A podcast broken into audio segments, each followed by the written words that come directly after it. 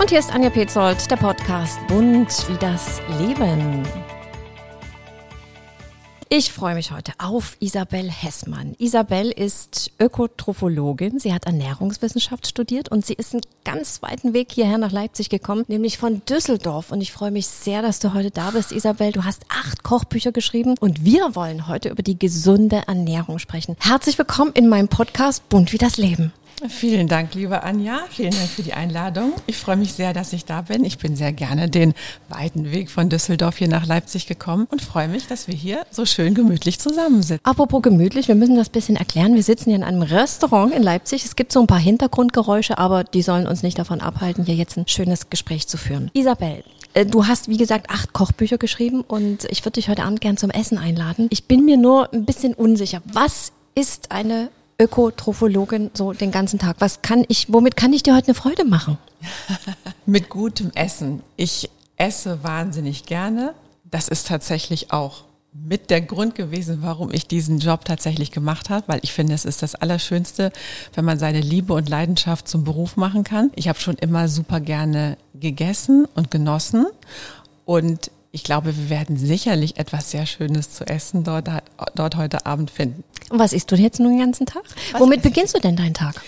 Ich habe ein kleines Morgenritual. Ich trinke jeden Morgen ein wenig Apfelessig mit warmem Wasser. Damit starte ich meinen Tag. Ich nehme zwei Teelöffelchen Apfelessig und rühre das in etwa 100 Milliliter lauwarmes Wasser und das trinke ich dann in kleinen Schlucken. Das aktiviert wunderbar den Stoffwechsel, kurbelt die Verdauung an, mindert auch Heißhunger, ist sehr mineralstoffreich, enthält viel Magnesium, Kalium und Calcium. Mir schmeckt es mittlerweile auch sehr gut. Es ist ein bisschen herb natürlich, aber ist gewöhnungsbedürftig, ne? Aber wenn man sich dran gewöhnt hat, dann genau. schmeckt sogar. Es hat aber auch gesundheitliche Vorteile. Man weiß zum Beispiel, dass Menschen, die regelmäßig ein bisschen Apfelessig zu sich nehmen, bessere Blutwerte haben als andere Probanden. Das heißt, wer zum Beispiel ein bisschen Herz-Kreislauf-Probleme hat oder einen erhöhten Cholesterinspiegel, für den ist das vielleicht auch eine schöne Idee, das mal zu probieren, weil das hat einen signifikanten Einfluss. Und dann gibt es lecker Frühstück. Ich bin ein großer Frühstücksfan. Frühstück ist für mich fast die wichtigste Mahlzeit des Tages. Meistens esse ich ein leckeres Porridge Haferflockenporridge mit vielen komplexen Kohlenhydraten, sättigt lang, ein paar leckere Früchte dazu, ein paar Nüsse vielleicht noch oben drauf, ein bisschen Tee dazu, dann ist das für mich eigentlich schon So startest du in den Tag. Und ich darf dir das Kompliment machen von Frau zu Frau. Du bist wunderschön, du hast eine ganz tolle Haut, du hast glänzende Haare, du bist also wirklich eine schöne Frau. Kann man sich schön erkennen? Kann man. Dankeschön erstmal für das super süße Kompliment, liebe Anja. Das kann ich auch nur zurückgeben, aber das wissen deine Zuhörer und Zuschauer natürlich auch. Es gibt tatsächlich viele Stellschrauben an der Ernährung, wo wir etwas für unser Aussehen und unsere Schönheit tun können. Also natürlich ist es erstmal super wichtig, die Basics, die Makronährstoffe zu erfüllen. Die da wären? Die Proteine, die Kohlenhydrate und die Fette, auch Vitamine, Mineralstoffe, Spurenelemente sind wichtig. Und dann gibt es noch so ein paar kleine Geheimzutaten, die, äh, die da wären. Das sind zum Beispiel Omega-3-Fettsäuren, das sind Antioxidantien und das sind Ballaststoffe. Das sind eigentlich für mich so die Top 3 für schöne Haut, glänzende Haare, feste Fingernägel, all das, was man sich eigentlich so unter Schönheit vorstellt. Die Omega-3-Fettsäuren wirken antientzündlich. Stille Entzündungen, Entzündungen im Körper sind relativ unsichtbar und unspürbar, deswegen heißen sie auch stille Entzündungen. Man bekommt sie nicht mit, aber sie haben großen negativen Einfluss auf unseren Körper und unter anderem auch für die Haut. Sie sorgen für Ekzeme, Hautentzündungen, Akne, aber auch viele andere ernährungsbedingte Krankheiten hängen im Zusammenhang mit stillen Entzündungen. Und wenn man Omega-3-Fettsäuren zu sich nimmt, dann sind die so eine Art Feuerwehr. In äh, Form von Nahrungsergänzungsmitteln oder plädierst du wirklich für eine natürliche Ernährung? Omega-3-Fettsäuren sind zum Beispiel in fettigen Fischen enthalten, also in Hering, Hering, Lachs und Makrele zum Beispiel und in Ölen, Pflanzenölen und in Nüssen. Olivenöl ist eine wunderbare Variante, aber auch Algen zum Beispiel. Ich weiß aus eigener Erfahrung, dass es recht schwer ist, bei, speziell bei Omega-3-Fettsäuren, sich mit der natürlichen, normalen Ernährung auf das Level zu bringen, was dann eine signifikante Wirkung auch hat. Ich bin ein großer Fan davon zu sagen, Magnesium, Kalium, Calcium, alles überhaupt kein Problem mit der normalen Ernährung, mit den normalen Zutaten. Bei Omega-3-Fettsäuren sieht es ein bisschen anders aus. Das ist eine der ganz wenigen Nahrungsergänzungsmitteln, die ich persönlich substituiere. Ich nehme jeden Mittag nach dem Mittagessen ein Esslöffel Öl, Omega-3-haltiges mhm. Gibt's Öl. da zu kaufen? Das ja. gibt es so zu kaufen, genau. Da gibt es auch große Qualitätsunterschiede. Das ist tatsächlich etwas, was ich jeden Tag mache, um eben äh, auf das entsprechende Level zu kommen und sich damit zu versorgen. Apropos Nahrungsergänzungsmittel, ich esse ja jetzt zum Beispiel kein Fleisch, weder Hühnchen noch sonst was. Da fehlen uns ja meistens die B-Vitamine. Die sollten wir dann schon, wenn wir uns vegetarisch ernähren, zu uns nehmen, oder? Ja, tatsächlich ist Vitamin B12 vor allem kritisch. Ansonsten die anderen B-Vitamine funktionieren mit ähm, einer vegetarischen Ernährung auch ganz gut. Vitamin B12 ist häufig kritisch bei einer vegetarischen oder insbesondere bei einer veganen Ernährung, ist allerdings etwas, wo ich sagen würde, muss man nicht blind substituieren, kann man checken lassen. Man kann einfach mal ein Blutbild beim Arzt machen lassen, ob man da tatsächlich in einem Mangel ist, ja oder nein. Bei Omega-3 würde ich sagen, zu 99 Prozent kann man substituieren. Ja. Was ist denn nun wichtig, um schönes, glänzendes Haar und starke Nägel zu bekommen? Was sollten wir, meine Oma hat früher mal gesagt, du musst eine ganze Tasse Kaffeesatz trinken als Kind. Dann wirst du schön. Und ich und? weiß, habe das, ich hab das so oft gemacht, dachte, oh, es ist so eklig. Aber ja, mein Gott, die Oma ist früher, weißt du, ich verstehe bis heute nie, was in dem Kaffeesatz gewesen sein soll. Ich muss zugeben, das höre ich das erste Mal mit dem Kaffeesatz. Ich habe noch nie Kaffeesatz. Ich glaube, die wollte mich nur ärgern. Hast du dann noch ein kleines Mädchen? Dann ist ja, Kaffee, ja, ja. Dann ist Kaffee ja. doch eigentlich eher ja. nicht sonderlich geeignet, oder? Kaffeesatz vor allem. Also den Schrot sozusagen, also ja, ja, die ja. gemahlenen ja, Kaffeebohnen. Ja, ja. Also was ich mit Kaffeesatz machen würde, wäre vielleicht ein Peeling. Ja, genau. Ich würde mir da einmal schön meine Arme und meinen Po und meinen Bauch und alles, meine Oberschenkel Ach, einmal schön mhm. mit abreiben. Das macht sicherlich auch eine schöne Haut, aber so von innen ehrlich gesagt, ich meine, es hat der Oma wahrscheinlich nicht geschadet, es war sicherlich auch eine wunderschöne Frau, äh, wäre jetzt aber tatsächlich nicht mein Tipp Nummer eins. Ähm, Antioxidantien kann ich empfehlen. Antioxidantien, wie sie in den ganzen wunderbaren Gemüsen enthalten sind, die uns der Gemüsegarten und der Obstgarten so hergeben. Und da plädiere ich auf jeden Fall für bunt, bunt, bunt. Also bunt wie das Leben. Bunt wie das Leben, bunt wie dein Podcast, bunt wie Obst und Gemüse. Das ist eigentlich das, was, äh, was uns schön macht, denn diese Antioxidantien merzen freie Radikale im Körper aus. Ähm, das sind diese farbgebenden Substanzen Aha. in den Beeren zum Beispiel. Mhm. Ne? Also das, das Violette in den Brombeeren oder Heidelbeeren, das Rote in den Kirschen, in den äh, Tomaten, das ist das Lycopin. Das Violette nennt sich übrigens Anthocyane. Chlorophyll haben wir enthalten in Matcha-Tee, in Spinat, in Brokkoli. Dunkle Schokolade enthält Flavonoide. ähm, also alles, was richtig kräftige Farbe hat, hat viele sekundäre Pflanzenstoffe, nämlich in Form dieser Antioxidantien. Und die können die freien Radikale, die ganz natürlich stoffwechselmäßig bei uns im Körper entstehen und die eben ja ein bisschen radikal sind und im Körper chemische Reaktionen sozusagen auslösen. Den fehlt nämlich sozusagen irgendwie der Partner, also den fehlt ein Sauerstoffatom und ähm, deswegen sind die ein bisschen wütend und deswegen ist es sinnvoll, mit so einem Antioxidant ihnen das zu geben, was sie brauchen, um sie ein bisschen ruhiger zu, zu stimmen und ein bisschen zu besänftigen. Und das können diese Antioxidantien eben machen. Mhm. Also auch die Toxine abzutöten. Ne? Man sagt ja immer, alle, also alle inneren Organe sind wichtig, aber besonders der Darm und die Leber? Das stimmt, das stimmt. Der Darm der Darmgesundheit ist eines meiner Lieblingsthemen.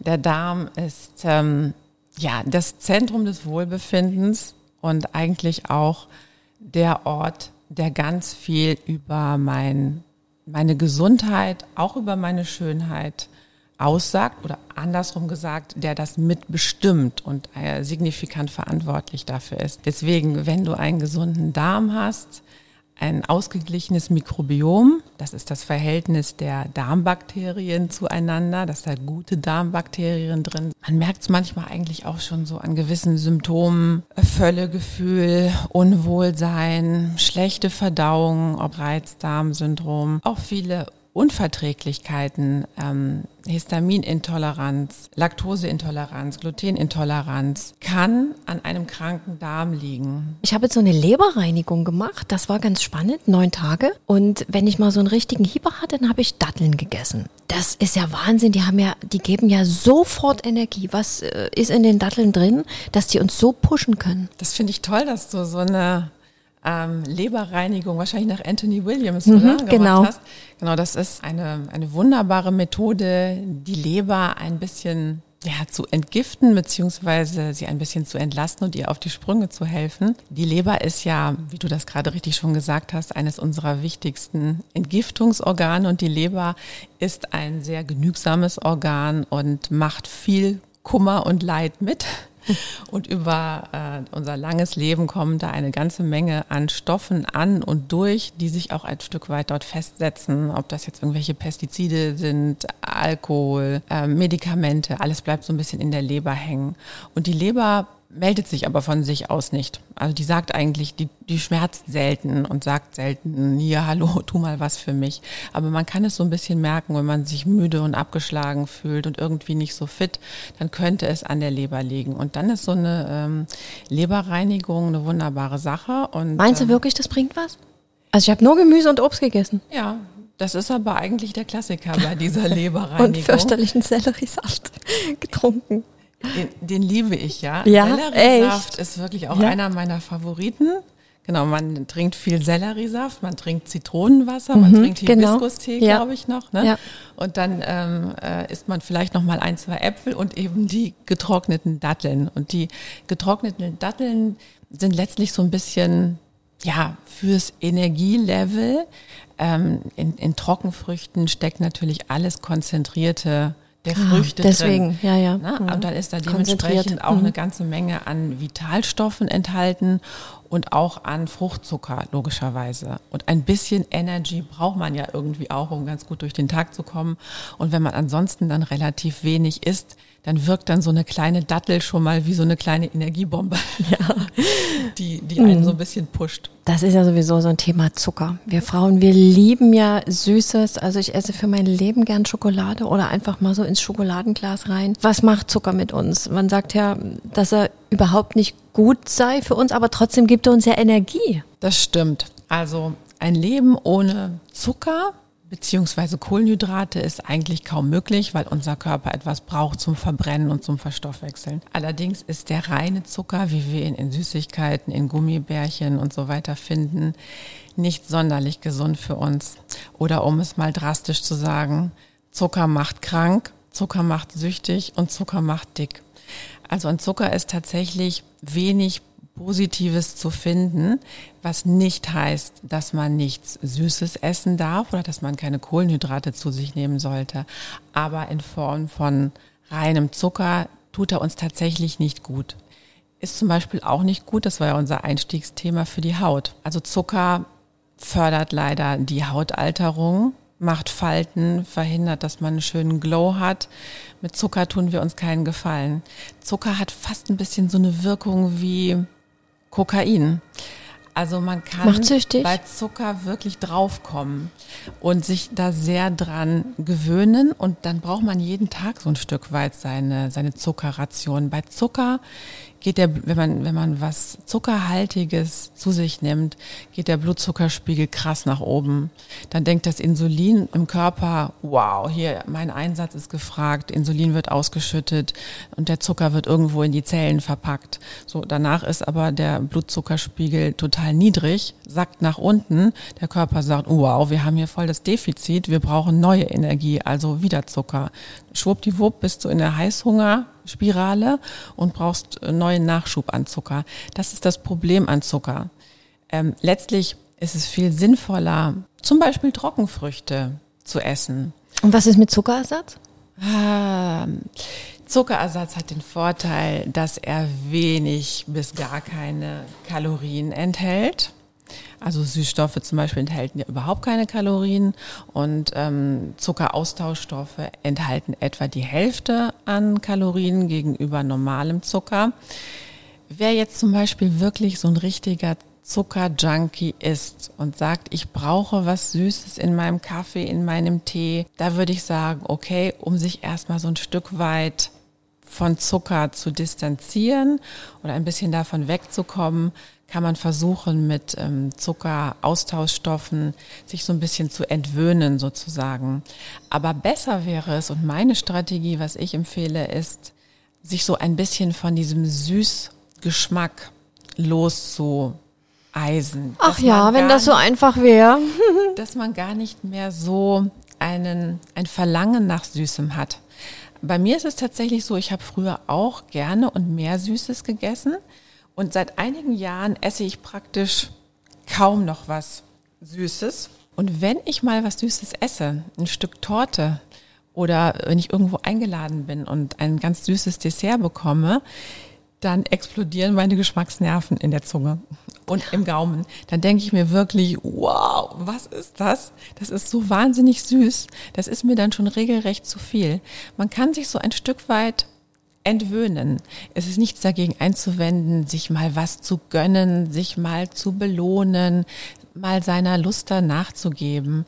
Aber wenn man sich so ein Stück weit vom Zucker frei macht, dann ist das sicherlich der bessere Weg. Dann hat es was Besonderes, das ab und zu zu machen, aber man ist nicht so in dieser Abhängigkeitsspirale und in dieser Sucht, weil es ist letztlich nicht schön, von irgendwas süchtig zu sein oder sozusagen. Ja, Abhängigkeit ist nie schön, ne? Genau, genau egal mhm. ob von was, egal ob von Zucker oder von Nikotin oder von irgendwelchen anderen Sachen. Mhm. Also mache ich das mit den Datteln schon ganz gut. ja. Wie ist es dir denn sonst ergangen mit deiner ähm, Hervorragend. Ich hatte Kraft. Also ich habe ja auch nicht nur Äpfel gegessen, sondern das sind wirklich tolle Salate. Man isst gefühlt den mhm. ganzen Tag. Spinatsuppe mit Gurkenspaghetti beispielsweise und ganz tolle Salate mit, mit Himbeervinaigrette und also so lecker. Meine Freundin hatte das in Magdeburg gemacht und ich habe das dann in meinen freien Wochen für mich adaptiert und ich glaube, ich fange morgen wieder an, weil das so lecker ist. Das ist genau mein Ding. Wie ist es dir in den ersten Tagen ergangen? Ich hatte Kopfschmerzen, ja. komischerweise. Nein, ist nicht komisch. Ist ganz typisch. Das ist einfach ähm, die Umstellung des Stoffwechsels. Das sind auch die wenigen Kohlenhydrate letztlich, die du gegessen hast. Der Körper kommt halt in so einen Ketose, Koffeinentzug. Koffeinentzug auch und kommt in so eine Art Ketosezustand. Der Stoffwechsel muss sich so ein Stück weit umstellen und das braucht ein paar Tage. Und wenn es einem die ersten drei Tage dabei nicht so gut geht, man so ein bisschen gereizt ist oder Kopfschmerzen hat oder sich unwohl fühlt oder die Verdauung einfach auch noch nicht so richtig anspringt, ist es völlig normal. Da kann ich wirklich auch Entwarnung geben und sagen, okay, haltet durch, erster, mhm. zweiter, dritter Tag, ab dem vierten wird's deutlich besser, man fühlt sich deutlich wohler und dann kriegt man eigentlich fast so einen richtigen Energieschub. Richtig, ja. Energie. du bist morgens wach irgendwie um fünf oder sechs und denkst dir, boah, ich reiß hier gleich Bäume aus, das wird ein super Tag, Attacke, los geht's. Ja. Das ist, das ist ganz schön. Ich mache auch hin und wieder mal so Saftkuren. Mhm. Ich habe heute im Zug zwei, zwei Damen äh, gehört, die sich unterhalten haben und gesagt haben, oh, sie hätten auch so schlimme Wassereinlagerungen jetzt im Sommer und es wird ihnen damit so schlecht gehen. Und ähm, was macht man dagegen? Da wäre sowas zum Beispiel auch super. So eine, so eine Saftkur. Ein paar Tage Säfte trinken aus frischem Obst und Gemüse. Hauptsächlich wenn man es schafft und wenn es einem nicht zu herb ist, Gemüse. Gemüsesäfte mit ein bisschen frischem Obst drin. Das ist wunderbar zum Entschlacken, zum Reinigen, um den ganzen Stoffwechsel zu aktivieren.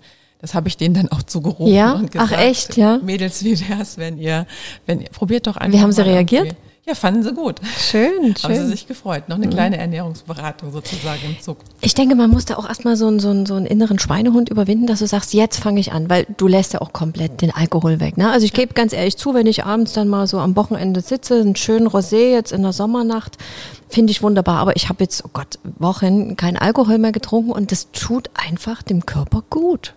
Ja. Ja, das ist, ja, ist einfach so. Alkohol gehört natürlich auch nicht zu den gesunden Lebensmitteln, wenn wir jetzt hier Wie viel ist denn okay für dich? Was sagst du, das ist ein Maß, wo du sagst, als Ernährungswissenschaftlerin, das kann man machen? Genau, also letztlich kann man eine Empfehlung geben und sagen, so viel ist noch in Ordnung. Wenn man gar keinen Alkohol trinkt, ehrlich gesagt, ist es besser. Also Alkohol ist letztlich ein Gift für, für uns. Natürlich hat das eine berauschende Wirkung und macht Spaß und schmeckt ganz gut. Aber wenn wir jetzt über gesunde Ernährung sprechen, dann ist es jetzt nicht äh, in der Liste der besonders gesunden Lebensmittel. Ein Glas Rotwein wird ja immer empfohlen. Das stimmt. also Rotwein enthält Polyphenole, das sind auch Antioxidantien. Das ist das, worüber wir eingangs schon sprachen, diese sekundären Pflanzenstoffen, die eben in den, in den Trauben drin sind und was für den Rotwein letztlich dann auch farbausschlaggebend ist. Und diese Polyphenole oder Anthocyane ähm, haben eben diese schützende Wirkung für Herz und Kreislauf. Und das haben sie auch tatsächlich und das ist auch nicht ähm, abzustreiten. Aber ich sag mal so, es gibt andere Lebensmittel, die diese Inhaltsstoffe auch haben, die nur positive Auswirkungen haben. Die da wären? Die violetten Früchte und Gemüsesorten, mhm. ne? Auberginen mhm. zum Beispiel oder Trauben. Das heißt, Auberginen machen glücklich. Auberginen machen tatsächlich glücklich ähm, und schlank und haben eine ganze Menge positive Eigenschaften, das stimmt. Aber sind auch lecker. Schokolade, also habe ich jetzt auch gemacht wieder. Schokolade, liebe Anja, kann ich dir auch noch sagen, da möchte ich jetzt nicht das Fall, Fallball so drüber richten wie äh, über den Alkohol oder den, den Rotwein. Schokolade enthält auch Anthocyane und ähm, Schokolade beziehungsweise Flavonoide haben eben auch diese zellschützende Wirkung, vor allem die sehr dunkle Schokolade. Ich bin ein großer Fan von, ich sage mal 85 Prozent plus. Es gibt ja auch 90, 92-prozentige, 99-prozentige Schokolade. Die enthält halt richtig viel Kakao und in dem Kakao sind eben diese Flavonoide und Flavonole enthalten. Und noch ein, ein kleiner Geheimtipp sozusagen an Schokolade. Schokolade gehört auch zu diesen sogenannten Sirt Foods. Also Sirtuine sind da enthalten. Das, es gibt sogar eine eigene Diätform, eine Sirt-Diät. Oh, eine Schokoladendiät, ja, da wäre ich sofort dabei. das hat ja Adele gemacht und damit eben auch so wahnsinnig abgenommen. Sirt, Sirtuine sind, man könnte sagen, Anti-Aging-Enzyme. Die haben eine ganz tolle Wirkung im, im, Stoffwechsel, wirken auf viele Stoffwechselvorgänge, auf den Muskelaufbau zum Beispiel, auf die Fettverbrennung, aber auch auf die Hautalterung. Die können nämlich bestimmte Gene an- und abschalten. Wo bekomme ich die Situine jetzt her? Also die sind zum Beispiel in der dunklen Schokolade. Okay, du kann man ja den ganzen Tag Schokolade in pflanzlichen, in pflanzlichen Lebensmitteln äh, ausschließlich. Von daher bist du da mit deiner vegetarischen Ernährung schon total weit dabei ähm, oder total vorn dabei. Ähm, sie sind aber eben auch in Brokkoli, in Spinat, in Tomaten, also in ganz vielen Obst- und Gemüsesorten sind diese Sirtuine auch enthalten. Ganz wichtiges Thema für uns sind natürlich die Hormone. Können wir denn da auch unserem Hormonstatus, unserem Hormonhaushalt mit der Ernährung was Gutes tun oder sind das ausschließlich Stoffe, die unser Körper selber produzieren muss? Genau, tatsächlich, äh, gerade für uns Frauen sind Hormone natürlich ein Thema, ähm, rein schon zyklusbedingt oder auch in der Pubertät, in der Schwangerschaft. Wechseljahren. In den Wechseljahren, genau. Das liegt ja daran, dass bei uns Frauen Progesteron und Östrogen immer in einem bestimmten Verhältnis da sein sollten. Und in den, in den Wechseljahren, ich sag mal, ab dem 35. Lebensjahr geht das eigentlich schon los, sinkt der Progesteronspiegel, beziehungsweise das Verhältnis von Östrogen zu Progesteron ist dann eben nicht mehr so ideal. Und das führt dann eben zu diesen Beschwerden, die dann auch viele Frauen haben, ob das jetzt Hitzewallungen sind oder Schwitzen oder Unruhe, Nervosität, Depressionen, gibt es eine ganze Menge eigentlich an Beschwerden. Und wir können mit der Ernährung eine ganze Menge tun, um unserem Körper zu helfen. Je älter man wird, desto mehr sollte man eigentlich darauf achten, sich gut zu ernähren und sich mit möglichst vielen Vitalstoffen zu fluten, weil man braucht leider mit fortschreitendem Alter weniger Energie, beziehungsweise man verbrennt weniger. Also Gewichtszunahme ist ja auch ein Thema, was man in den Wechseljahren dann haben kann ähm, oder dass man Pölsterchen anlagert an Stellen, wo man das vorher vielleicht nicht hatte. Und deswegen ist es wichtig, in dieser Phase, Phase nochmal mehr zu schauen, wie bekomme ich die Energie und die Vitalstoffe, die mein Körper Wie kann man benötigt. unterstützen? Also komplexe Kohlenhydrate, Ballaststoffe, für einen gesunden Darm, hochwertige pflanzliche Proteine, die eingangs schon erwähnten Omega-3-Fettsäuren sind da auch extrem wichtig, die Antioxidantien. Also all diese Themen, die wir im Prinzip gerade schon so ein bisschen besprochen hatten, die in jeder Lebensphase gelten, sind eigentlich in dieser speziellen Phase dann nochmal besonders relevant. Und dann wird der Körper sich in der Regel auch besser und wohler fühlen und man wird weniger Beschwerden haben, weil es mehr in eine Balance kommt, was nicht heißt, dass nicht in manchen Fällen auch substituiert werden muss, ganz substituiert genau. werden muss oder ja. ein Arztbesuch auch ähm, erfolgen sollte, je nachdem, wie die Beschwerden halt ausfallen. Aber das ist so eine grundsätzliche Empfehlung, die ich eigentlich geben kann, die vielen auch schon hilft. Mit die Ernährung wirkt tatsächlich wie eine ähm, gute und, und wohlwollende Medizin für uns. Können Lebensmittel heilen? Ja, da bin ich fest von überzeugt. Lebensmittel können auf, auf jeden Fall heilen. Wusstest du, dass 80 Prozent der Krankheiten ernährungsbedingt sind? Das ist wirklich viel. Also ob das jetzt Herz-Kreislauf-Erkrankungen sind, Diabetes, Hauterkrankungen. Es gibt so viele Erkrankungen, wo die Ernährung eine Rolle spielt, sowohl in der Auslösung dessen als auch in der Heilung. Und das ist wiederum das Schöne. Man kann die meisten Erkrankungen auch ein Stück weit wieder umkehren. Und die Ernährung kann uns dabei extrem helfen. Also ich habe häufiger Fälle in meiner Ernährungsberatung, die mit einer gezielt auf sie abgestimmten Ernährung, wenn sie zum Beispiel Diabetes haben oder wenn sie Arthrose haben ähm, oder Herz-Kreislauf-Erkrankungen oder auch Hautprobleme, dann kann die Ernährung so viel helfen, dass die Beschwerden teilweise ganz verschwinden oder zumindest deutlich besser werden und man Medikamente reduzieren kann. Die Ernährung hat auf jeden Fall eine sehr große Kraft. Das ist die gute Nachricht. Und eine weitere gute Nachricht ist, dass auch eine gesunde Ernährung eine sehr köstliche und leckere Ernährung sein kann. Viele denken ja immer, ah, bei einer gesunden Ernährung, da muss man sich so einschränken und auf alles verzichten. Gut, ich habe gerade von Zucker gesprochen, ich habe von Alkohol gesprochen, was man eher nicht machen sollte. Aber es heißt trotzdem nicht, dass man auf alles verzichten muss. Es ist wirklich das Maß, mhm. was es macht. Du hast gesagt, es ist sehr, sehr lecker. Und das ist in der Tat so. Du bist ja auch noch Rezeptentwicklerin. Ja. Wie dürfen wir uns das vorstellen? In deiner Küche sind ganz viele Kräuter und, und du probierst alles aus. Du, für eine große Firma schreibst du auch die Kochbücher. Also wir haben, ich habe auch so ein Gerät zu Hause. Wie entwickelst du diese Rezepte daheim? Wie machst du das? Was sagt dein Mann dazu? Der sagt, lecker, was gibt's heute zu essen? Jeden Tag was anderes. Nein, also das stimmt. Ich bin auch Rezeptentwicklerin. Ich liebe das auch sehr. Ich habe ja, wie du weißt, acht Kochbücher geschrieben. Das hast du ja auch eingangs netterweise schon erwähnt. Und dann ist es eigentlich immer so, dass man sich überlegt, okay, ich möchte ein neues Kochbuch schreiben zum Thema Low Carb Ernährung oder Sporternährung oder New York Breakfast ist ein, ein Buch von mir. Und dann taucht man tief ein in diese Thematik äh, des Buches und überlegt sich, okay, was ist für dieses Thema wichtig? Was ist spannend? Was ist die Ernährung, die das charakterisiert und was es ausmacht? Und ähm, welche Lebensmittel sind relevant, welche Vitalstoffe sind besonders wichtig.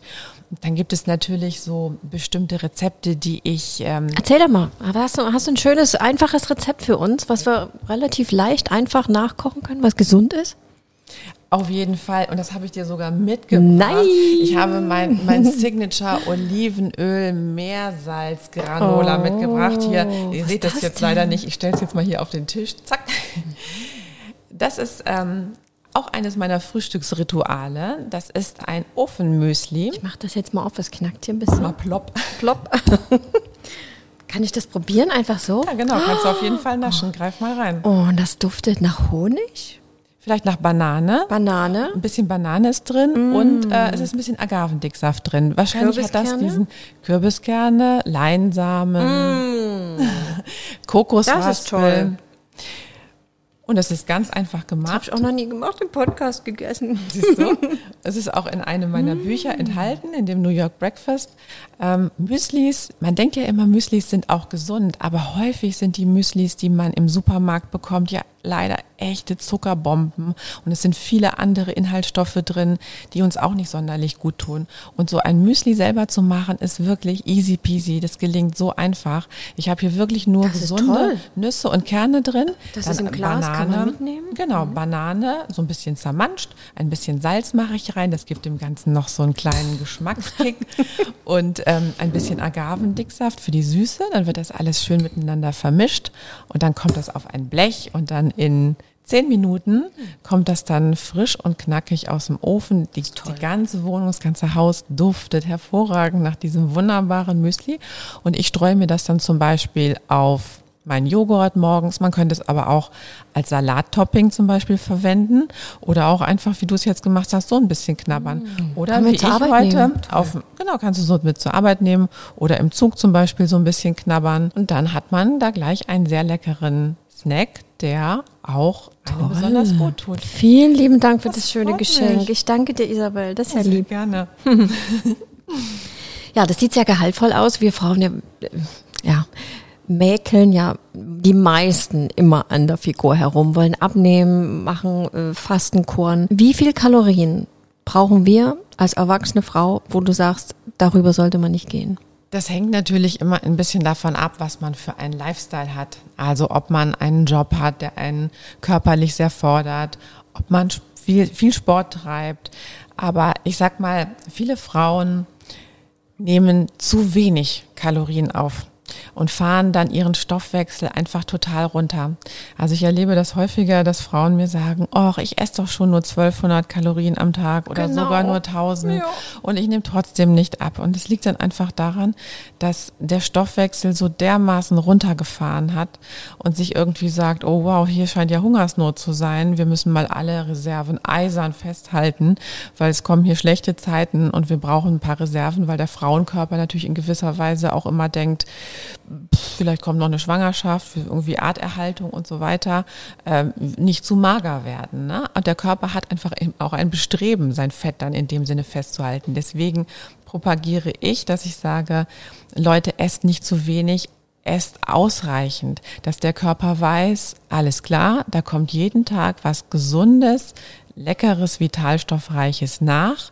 Mir geht es gut. Ich kann sozusagen auch ausscheiden. Also ich kann, ich, ich muss nicht alle Kalorien in Form von Fett bunkern. Ich kann sozusagen auch ähm, die, die Verdauung, es in die Verdauung dann weitergeben. Deswegen ist das tatsächlich einer der wichtigsten Tipps, esst nicht zu wenig. Um die 2000, ich sag mal 1500 bis 2000 Kalorien dürfen es schon sein. Aber da kommt es natürlich dann auch drauf an, was man isst. Deswegen bin ich kein so großer Fan von diesen Programmen, wo man zum Beispiel Punkte zählt, weil da könnte man anhand der Punkte auch zwei bis drei Croissants und ähm, zehn Gummibärchen essen und du wärst im Rahmen der Punkte voll in deinem Level. Nur für deine Gesundheit und dein Wohlbefinden, für deine Bringt's nichts. Darmgesundheit, ehrlich gesagt, bringt es nichts. Und ob du damit mittelfristig oder langfristig abnimmst, würde ich mal sagen, ist dann auch dahingestellt. Deswegen ähm, lieber vernünftige Sachen essen, vitalstoffreiche Sachen essen und satt sein. Satt sein ist einfach ein sehr guter und angenehmer Zustand. Und das erreicht man eben ja zum Beispiel mit komplexen Kohlenhydraten, ausreichend Ballaststoffe zu essen. Das sättigt eben langanhaltend, dann kommt man auch nicht so in diesen Heißhunger. Das ist, ähm, wenn man Heißhunger hat, dann neigt man ja auch dazu, ich muss jetzt ganz schnell irgendwas finden. Sozusagen der Radar geht an, der Scanner. Ganz schnell ein Stück kann Kuchen. Irgendwo schnell was essen. Genau, dann pfeifst du dir das rein, dann bist du für fünf Minuten maximal, bei uns Frauen ehrlich gesagt vielleicht auch nur eine Minute bist du zufrieden, danach hast du schon wieder ein schlechtes Gewissen, machst dir Vorwürfe, hast den ganzen Zucker gefuttert und hast es dann vielleicht noch drei Monate auf der Hüfte. Also ich würde mal sagen, eigentlich hat man dann in der Regel relativ wenig davon. Deswegen ist es nichts nichts dagegen, mal ein Stück Kuchen sich zu gönnen. Ne? Ich bin alles andere als ein Asket. Ich bin alles andere als jemand, der sagt, äh, du darfst dir nichts gönnen. Das Leben besteht aus Genuss. Aber es ist für das mittelfristige und langfristige sicherlich nicht die beste Art, in so eine Heißhungerspirale dann zu kommen. Das ist auch noch eine Botschaft, die ich gern mitgeben möchte. 80 zu 20. 80 Prozent sich gesund und clean zu ernähren und 20 Prozent, das ist Krachen Baby. Gönn dir was. Ess das, worauf du Bock hast. Und wenn es mal eine Pommes ist und wenn es der Kuchen ist und wenn es die Torte ist, alles klar. Das Leben besteht aus Genuss. Wenn du danach wieder sagst, okay, jetzt heute Mittag wieder den Salat oder eine schöne Linsenpasta oder ähm, einen Gemüsewok, dann bist du eigentlich da schon auf der, auf der gesunden Seite. Mhm. Man muss sich nicht alles verkneifen oder verbieten. Also 80 Prozent gesund, 20 Prozent lass es krachen. Und ein ganz wichtiger Tipp, selber kochen. Selber kochen ist wirklich also wenn, wenn ihr lieben Leute da draußen irgendwas mitnehmen möchtet aus diesem Podcast und ihr habt bis jetzt noch nichts gefunden, wo ihr gesagt habt, das möchte ich mir merken, dann vielleicht die Message kocht selber. Ist, wenn man arbeitet, so einfach gesagt, ne? Ja. Meal Prep, also vorbereiten. Meal Prep, Meal Prep, genau. Es macht Spaß. Da müsste es vielleicht mal ein Buch nochmal. Hm? Ja, Meal Prep. gute Idee. Es gibt auch diverse tolle Meal Prep Rezepte schon, zum Beispiel auf meiner Instagram-Seite und auch in den Büchern gibt es einige. Viele der Sachen lassen sich auch wirklich gut vorbereiten. Es ist nicht so aufwendig. Das ist wirklich auch eine wichtige Botschaft. Kochen muss nicht aufwendig sein. Du kannst aus vier, fünf Zutaten, kannst du dir eigentlich ruckzuck was Schönes zusammenhauen. In 20 Minuten steht es auf dem Tisch. Ich sag gerne mal das Motto, wollen wir heute was beim Lieferservice bestellen? Ach nö, dauert immer so lange. In 20 Minuten haben wir auch selber gekocht. Der Lieferservice dauert, braucht doch ehrlich gesagt manchmal auch eine Dreiviertelstunde, bis er dann wirklich da ist. Beim selber Kochen, mal abgesehen vom Spaßfaktor, weißt du halt genau, was drin ist Du hast da die Kontrolle. Leider ist es ja so, dass bei Sachen, die ähm, ja industriell hergestellt sind, auch viele Inhaltsstoffe enthalten sind, die nicht gut für uns sind, um es vorsichtig auszudrücken oder ehrlich gesagt, die wirklich schlecht für uns sind. Wenn die Zutatenliste hinten auf einem Lebensmittel länger ist als ich sag mal zwei Zentimeter. Oder da Begriffe drin sind, die man nicht aussprechen kann. Oder wo man denkt, muss ich jetzt hier noch einen Chemiekurs vorher belegen, dann weiß man, okay, das ist ein technologisch hochverarbeitetes Produkt. Und deswegen ist es sinnvoll, selbst zu kochen, denn diese hochverarbeiteten Lebensmittel sind nicht sonderlich gesund für uns es sind zu viele Substanzen darin enthalten, die, die schlecht sind für den mhm. Körper. Ich blätter hier nebenbei sogar in deinem Buch Sporternährung für jeden Tag. Also das ist wirklich eindrucksvoll, mhm. wie viele Seiten, wie viele tolle Rezepte du hier zusammengetragen hast, diese Fotos dazu und acht Kochbücher. Man stellt sich vor, du machst den ganzen Tag nichts anderes als Kochen, Isabel. Ist das so? Tatsächlich drehen sich meine Gedanken schon sehr viel um, um Essen und Kochen. Ich koche tatsächlich nahezu jeden Tag. Ja, und wie, wie du an dem Buch auch siehst, die Sachen sehen ja auch appetitlich lecker, und lecker aus. Lecker. Genau. Das ist jetzt ja hier ein Buch über Sporternährung.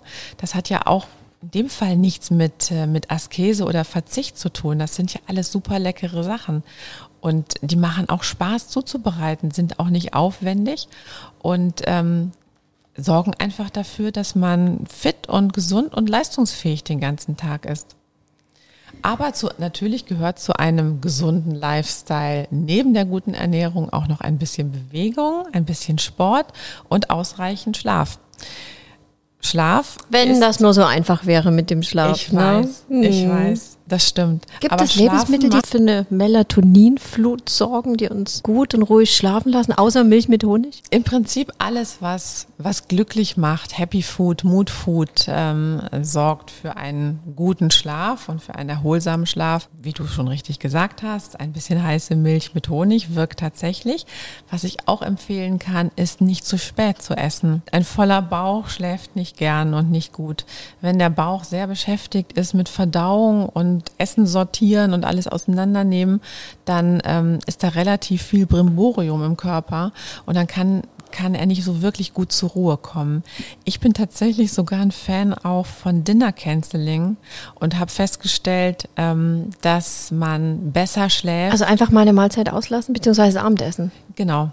Mal ein Abendessen auslassen, ähm, der Körper kann sich voll und ganz auf die Regeneration und auf den Schlaf konzentrieren und äh, die sogenannte Autophagie betreiben. Das ist so ein Selbstheilungs-, Selbstreinigungsprozess, dass die ganzen Zellen so ein bisschen regenerieren. Setzt beim Fasten meistens auch ein, ne? Auf jeden Fall, definitiv. Auch beim Intervallfasten.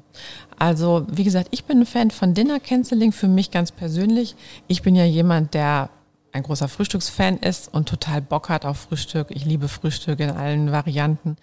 Ähm, ich kann auch relativ gut mal aufs Abendessen verzichten. Aber wer jetzt sagt, nee, komm, ich bin großer Fan von Abendessen, das hat auch so was Geselliges und mit der Familie zusammen oder mit Freunden oder nochmal ausgehen, kann auch überlegen, ob er einfach mal das Frühstück ausfallen lässt. Also das klassische Intervallfasten Intervall sind, ist ja 16 zu 8, ne? also sozusagen 16 Stunden fastest und 8 Stunden isst das Normale, was man auch sonst essen würde. Jetzt nicht übermäßig viel oder nicht übermäßig wenig, sondern einfach das Normale. Und da setzt dann auch dieser Autophagie-Prozess ein, diese Selbstreinigung. Und wie du richtig gesagt hast, auch wenn man tatsächlich mal sagt, ich faste jetzt mal so richtig, im Frühjahr zum Beispiel machen, machen das ja auch manche gerne oder auch das Saftfasten, ne, was wir zwischendurch auch schon mal als Thema hatten. Das sind alles Prozesse, bei denen diese Selbstheilungs- und Selbstreinigungskräfte einsetzen und von denen man profitiert und die einem gut tun mhm. und die wirklich auch helfen beim Schlafen. Lass uns noch ganz kurz, apropos Selbstheilungskräfte, fermentierte Lebensmittel. Ja. Wie kann man beispielsweise selbst Sauerkraut herstellen? Ist total einfach. Du brauchst Weißkohl, du brauchst Salz, brauchst ein bisschen Geduld. Mehr brauchst du eigentlich nicht. Also der, der Weißkohl wird so ein bisschen klein geschnippelt, dann kommt Salz dazu, dann knetet man das so ein bisschen, bis so der, der Saft, so die Flüssigkeit so ein bisschen austritt. Und dann lässt man das ein Weilchen stehen. Man kann es dann noch wenn man möchte, ein bisschen aromatisieren mit Senfkörnern oder mit Ingwer zum Beispiel. Dann schichtet man das in ein Glas ein, kann das so mit, mit ganzen Kohlblättern so ein bisschen abdecken. Nicht richtig zumachen, weil es wird eine Milchsäuregärung eintreten. Es wird also CO2 Deckel. entstehen. Genau. Wenn du einen festen Deckel drauf machen würdest, dann würde dir die Sache irgendwann um die Ohren fliegen. Mhm. Im schlimmsten Fall. Zumindest könnte Echt? es mal Puff machen. Mhm. ähm, genau. Und dann würde ich sagen, so nach etwa vier Wochen ist dann die Fermentation Fermentation soweit abgeschlossen. Das sieht man daran, dass es dann nicht mehr so blubbert. Ja, ist dann nicht mehr so diese Bläschen zu sehen. Dann ist es eigentlich fertig und kann gegessen werden. Dann kann es in den Kühlschrank noch, wenn man jetzt nicht alles auf einmal essen möchte. Und dann sollte man das so innerhalb von, ich sag mal, zwei bis drei Wochen konsumieren. Das Schöne an selbstgemachtem Sauerkraut ist halt, dass er nicht pasteurisiert ist. Also der Sauerkraut, den man sonst in Dosen bekommt, ist auch ein gesundes und hochwertiges Produkt, ist aber zur Haltbarmachung in der Regel pasteurisiert. Es gibt aber zum Beispiel in den Biomärkten oder im Reformhaus ähm, oder auch auf dem Wochenmarkt gibt es häufig ja so Fässer mit äh, Sauerkraut und der ist in der Regel eben nicht pasteurisiert, nicht haltbar gemacht und da sind eben dann diese ganzen super guten Milchsäurebakterien enthalten. Da sprachen wir eingangs schon drüber. Der Darm ist ja besiedelt von Bakterien. Und zwar guten Bakterien. Wir sind dankbar und froh, dass die da sind, denn die machen für uns einen super Job. Die helfen uns bei der Verdauung. Die helfen uns eben auch eine schöne Haut zu haben. Also diese, diese Bakterien im Darm sind einfach super gut für uns. Und die freuen sich über fermentierte Produkte total. Und in diesen fermentierten Produkten, wie zum Beispiel in dem Sauerkraut oder in dem Kimchi äh, oder in Kombucha. Was ist Kimchi? Kimchi ist die asiatische Variante von Sauerkraut. Das ist einfach aus Chinakohl gemacht, aber ist im Prinzip dasselbe.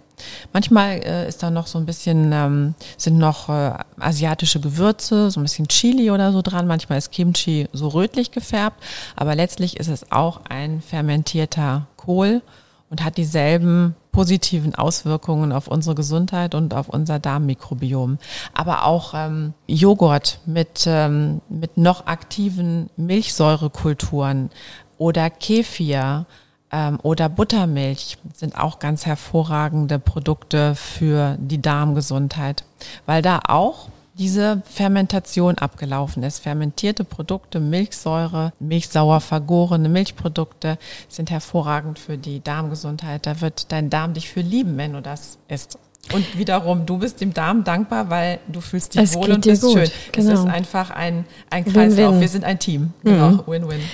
Isabel, du hast so eine Ahnung, du kennst die ganzen Zusammenhänge. Wie ist das gekommen, dass du dich so für die Ernährungswissenschaft begeistert hast? Hast du da als Kind schon gebacken mit deiner Mama oder woher kommt das, diese Leidenschaft für Lebensmittel, für Ernährung? Das stimmt. Ich habe Ernährung, gutes Essen schon immer geliebt und glaube, habe das tatsächlich von meiner Mama vererbt bekommen, beziehungsweise auch vorgelebt bekommen.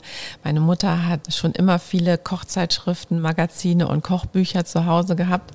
Und ich habe da wirklich drin gelesen in diesen Magazinen, wie andere in Mickey Maus Heften. Ich fand immer, das sah so unheimlich lecker aus, hat so gut ausgesehen. Und dann habe ich das irgendwie dann auch, als ich alt genug war, dann probiert, habe Kuchen gebacken und die Nachbarskinder zum Kaffeekränzchen sozusagen eingeladen, beziehungsweise zum Kakaokränzchen und Kuchen dann serviert. Ich wollte immer diesen Job machen. Ich wollte Kochbücher schreiben, ich wollte für Rezeptmagazine arbeiten und habe dann überlegt, okay, wie erreiche ich das? Also wie ist dann der Weg, irgendwie sowas zu machen und wollte dann auch sehr gerne das, das Wissen und die Expertise mir dafür aneignen, dass das also so eine richtige Basis hat und habe mir dann überlegt, dass ich Ernährungswissenschaften beziehungsweise Ökotrophologie studiere und da so richtig die Zusammenhänge lerne, wie das Ganze physiologisch im Körper funktioniert, was machen Lebensmittel mit meinem Körper, welche Vitamine, Spurenelemente, Mineralstoffe gibt es, was sind die Makronährstoffe, was bewirken die im Körper.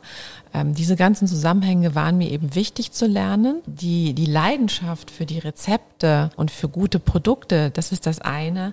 Und die, das, das profunde Wissen, die Expertise dahinter ist das andere. Und das, wenn man das so ein bisschen kombinieren kann, dann verschmilzt es im Idealfall zu einem Kochbuch, was einerseits gut schmeckt und andererseits eben auch ähm, gesund ist und wo man auch noch vielleicht das eine oder andere daraus lernen kann. Das würde mich zumindest freuen. Und das Schöne ist, Isabel, du teilst all dein Wissen mit uns. Du bist, wir haben uns ja auch so kennengelernt über Instagram, verrückt, ne? Manche Ja, lernen da den. Partner fürs Leben kennen. Viele andere lernen sich so halt kennen, so wie wir beispielsweise, haben uns dann geschrieben. Und du stellst dort immer das Saisonobst, Saisongemüse vor und ganz leckere Rezepte. Das stimmt. Genau, da hast du recht. Es ist mir ein großes Anliegen, mein Wissen auch zu teilen mit anderen, dass andere Menschen sich besser, gesünder ernähren können, dass sie Spaß daran haben, da schöne Rezepte zu entdecken, dass sie sich gut und besser fühlen. Bei mir kann man auch Ernährungsberatung buchen sozusagen. Also ich coache und helfe Menschen auch gern dabei, eine für sie passende und gute Ernährung zu finden. Aber ganz viele von den Tipps teile ich eben auch auf Instagram und von daher, ja, lohnt es sich da immer mal wieder reinzuschauen. Ich versuche immer wieder neuen Content zu finden, immer wieder neue Tipps und Tricks und Kniffe mitzuteilen, so dass das Ganze dann auch ein bisschen Spaß macht. Das ist nämlich auch wichtig. Ganz genau, das soll es vor allem. Isabel, ich danke dir ganz herzlich für den Podcast hier in Leipzig und ich freue mich, mit dir Abendessen zu gehen. Ich bin wirklich echt gespannt, was du essen wirst. Und wir werden unsere Follower mitnehmen. Ich danke dir ganz herzlich, liebe Anja. Es hat mir auch total viel Spaß gemacht, hier mit dir zu plaudern, über dieses schöne Thema zu sprechen. Ich hoffe, meine Leidenschaft und Freude daran ist rübergekommen und ist auch hier quasi über den Äther auch nach draußen gegangen an euch alle. Ja, es hat mich total gefreut. Herzlichen Dank. Dankeschön, Isabel.